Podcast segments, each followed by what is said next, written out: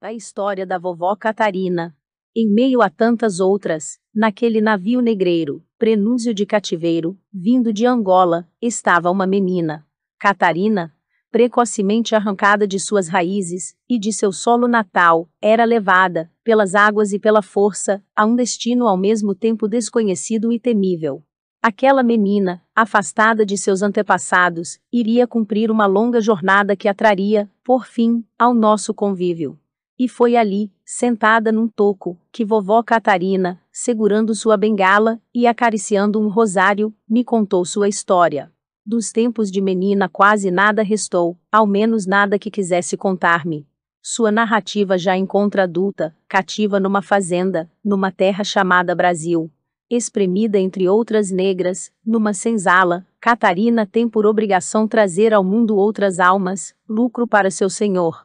Suas mãos de parteira habilidosa aparavam aquelas criaturas que nasciam sob a insígnia da escravidão. Escravidão de almas, de direitos, de raízes, de querer, de tudo. Marcados todos, com o sinal do dono, marcados todos para apenas sobreviver.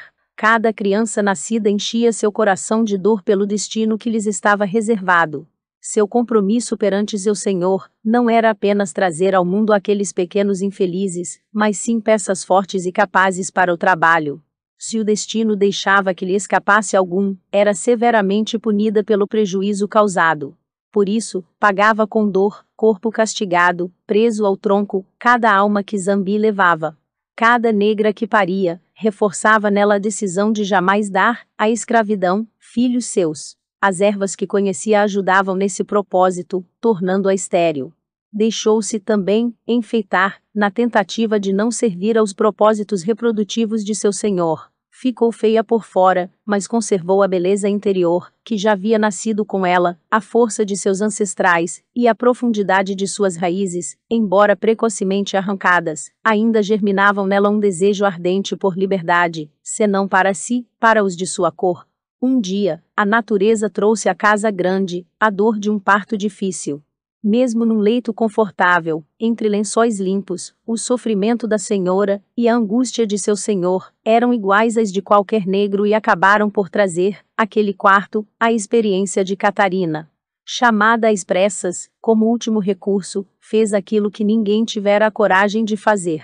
Suas mãos negras e seguras penetram as entranhas daquela moça branca e colocaram o bebê na posição adequada para nascer todo o peso da responsabilidade, transformara-se em alívio e alegria. Jamais quis perder alma alguma, e daquela, em especial, dependia sua vida. A negra, acostumada aos açoites, era agora presenteada com gratidão. Ao trazer ao mundo sinhozinho, cai nas graças dos senhores, recebendo o privilégio de não mais ser presa ao tronco.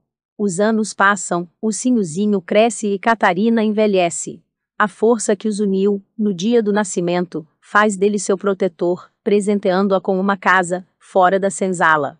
Ali, Catarina experimenta a única sensação de liberdade que conhece: a solidão.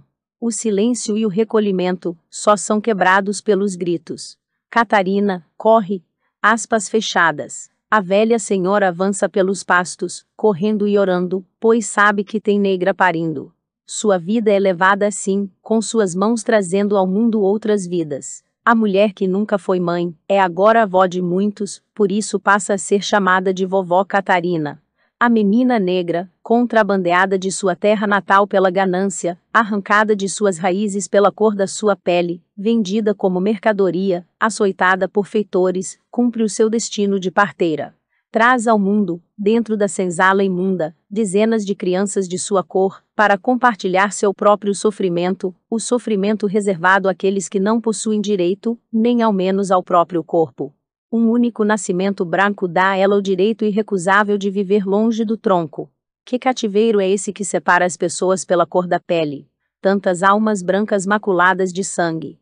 Tanta pele branca tingida com o negro da escravidão tantas vidas presas ao fardo de ter que pagar com reencarnações, cada elo da corrente, que prendeu um ser humano ao seu semelhante. Vovó Catarina, do alto de sua sabedoria, diz saber que a escravidão, tanto quanto cruel, não foi inútil. serviu para resgatar os erros cometidos por seu povo, quando ainda encarnados em terras africanas. A justiça de Deus não comete enganos. Aspas fechadas, cada negro aprisionado estava também acorrentado aos seus próprios erros, resgatando-os, um a um, com dor, humilhação e sangue. Diz ela. Não há povo mais sofrido, até hoje, do que o que tem a mesma cor que a minha. Cada preto e preta, que hoje está trabalhando nessa casa, tem seus próprios pecados para pagar, e um dia, se assim for preciso, voltarão reencarnados para quitar suas dívidas. Vovó Catarina exibe até hoje, em suas mãos, as marcas dos ferros que aprenderam ao tronco. Ao permitir que eu as visse, suas mãos e suas cicatrizes, abri o meu coração e meus ouvidos para os detalhes de uma história que ainda não haviam sido contados. Apenas uma vez vi uma névoa de tristeza embaçar seus olhos, que possuem uma alegria quase infantil. Ao se referir ao resgate que seu povo teve que suportar com cativeiro, imaginei, porque apenas posso imaginar, o que se passou naquelas planícies africanas, banhadas pelo Oceano Atlântico, quando ainda se falava apenas o banto, com todos os seus dialetos, bem antes de se tornar colônia portuguesa. Se um dia essa história for contada, espero estar lá para ouvir. Por enquanto, nos resta respeitar a dignidade com que estas almas suportaram sua dor. Outra história da mentora vovó Catarina: os tambores tocavam o ritmo cadenciado dos orixás e nós dançávamos. Dançávamos todos em volta da fogueira improvisada, ou à luz de tochas, ou vilas de cera que fazíamos. A comida era pouca, mas para passar a fome nós dançávamos a dança dos orixás. E assim, ao som dos tambores de nosso povo, nos divertíamos, para não morrer de tristeza e sofrimento. Eu era chamada de feiticeira. Mas eu não era feiticeira, era curandeira entendia de ervas, com as quais fazia remédios para o meu povo, e de parto, eu era a parteira do povo de Angola, que estava errando naquela terra de meu Deus. Até que Sinhazinha me tirou do meu povo. Ela não queria que eu usasse meus conhecimentos para curar os negros, somente os brancos, afinal, negro, dizia ela, tinha que trabalhar e trabalhar até morrer. Depois, era só substituir por outro. Mas Dona Moça não pensava assim. Ela gostava de mim, e eu, dela. Fui jogada num canto, separada dos outros escravos, e todas as noites eu chorava ao saber que meu povo sofria e eu não podia fazer nada para ajudar. De dia eu descascava coco e moía café no pilão. À noite eu cantava sozinha, solitária. E ouvia o cantar triste de meu povo, de longe. Ouvia o lamento dos negros de Angola pedindo a Oxalá a liberdade, que só depois nós entendemos o que era. E os tambores tocavam o seu lamento triste, o seu toque cadenciado, enquanto eu respondia de meu cativeiro com as rezas dos meus orixás. A liberdade, que era cantada por todos do cativeiro, só mais tarde é que nós a compreendemos. A liberdade era de dentro, e não de fora. Aqueles eram dias difíceis, e nós aprendemos com os cânticos de Oxóssi, e as armas de algum que era, se humilhar, sofrer e servir, até que nosso espírito estivesse acostumado tanto ao sofrimento, e a servir sem discutir, sem nada obter em troca, que, a um simples sinal de dor ou qualquer necessidade, nós estávamos ali, prontos para servir, preparados para trabalhar, e nosso pai Oxalá nos ensinou, em meio aos toques dos tambores na senzala, ou aos chicotes do capitão, que é mais proveitoso servir e sofrer do que ser servido, e provocar a infelicidade dos outros. Um dia, vítima do desespero de Sinhá, eu fui levada à noite para o tronco, enquanto meus irmãos na senzala cantavam.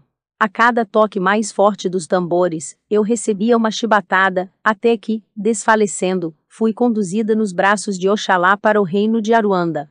Meu corpo, na verdade, estava morto, mas eu estava livre, no meio das estrelas de Aruanda. Em meu espírito não restou nenhum rancor, mas apenas um profundo agradecimento aos meus antigos senhores, por me ensinar, com o suor e o sofrimento, que mais compensa ser bom do que mal, sofrer cumprindo nosso dever, do que sorrir na ilusão, trabalhar pelo bem de todos, do que servir de tropeço. Eu era agora liberta, e nenhum chicote, nenhuma senzala poderia me prender, porque agora eu poderia ouvir por todo lado o barulho dos tambores de Angola, mas também do Queto, de Luanda, de Jeje e de todo lugar. Em meio às estrelas de Aruanda eu rezava. Rezava agradecida ao meu pai Oxalá. Fui para Aruanda, lugar de muita paz. Mas eu retomei. Pedi a meu pai Oxalá que desse a oportunidade para eu voltar ao Brasil, para poder ajudar a Sinhá, pois ela me ensinou muita coisa com o jeito dela nos tratar. E eu voltei. Agora as coisas pareciam mudadas. Eu não era aquela nega feia e escrava. Era filha de gente grande e bonita, sabia ler e ensinava crianças dos outros. Um dia bateu na minha porta um homem com uma menina enjeitada da mãe. Era muito esquisita, doente e trazia nela o mal da lepra. Tadinha! Não tinha para onde ir, e o pai desesperado, não sabia o que fazer. Adotei a pobre coitada, fui tratando aos poucos, e, quando me casei, levei a menina comigo. Cresceu, deu problema, mas eu amava muito. Até que um dia ela veio a desencarnar em meus braços, de um jeito que fazia dó. Quando eu retomei para Aruanda, o que vocês chamam de plano espiritual, ela veio me receber com os braços abertos e chorando muito, muito mesmo. Perguntei por que chorava, se nós duas agora estávamos livres do sofrimento da carne. Então, ela, transformando-se em minha frente, assumiu a feição de sinhazinha. Ela era minha sinhá do tempo do cativeiro. E nós duas nos abraçamos e choramos juntas. Hoje, trabalhamos nas falanges da Umbanda, com a esperança de passar a nossa experiência para muitos que ainda se encontram perdidos em suas dificuldades.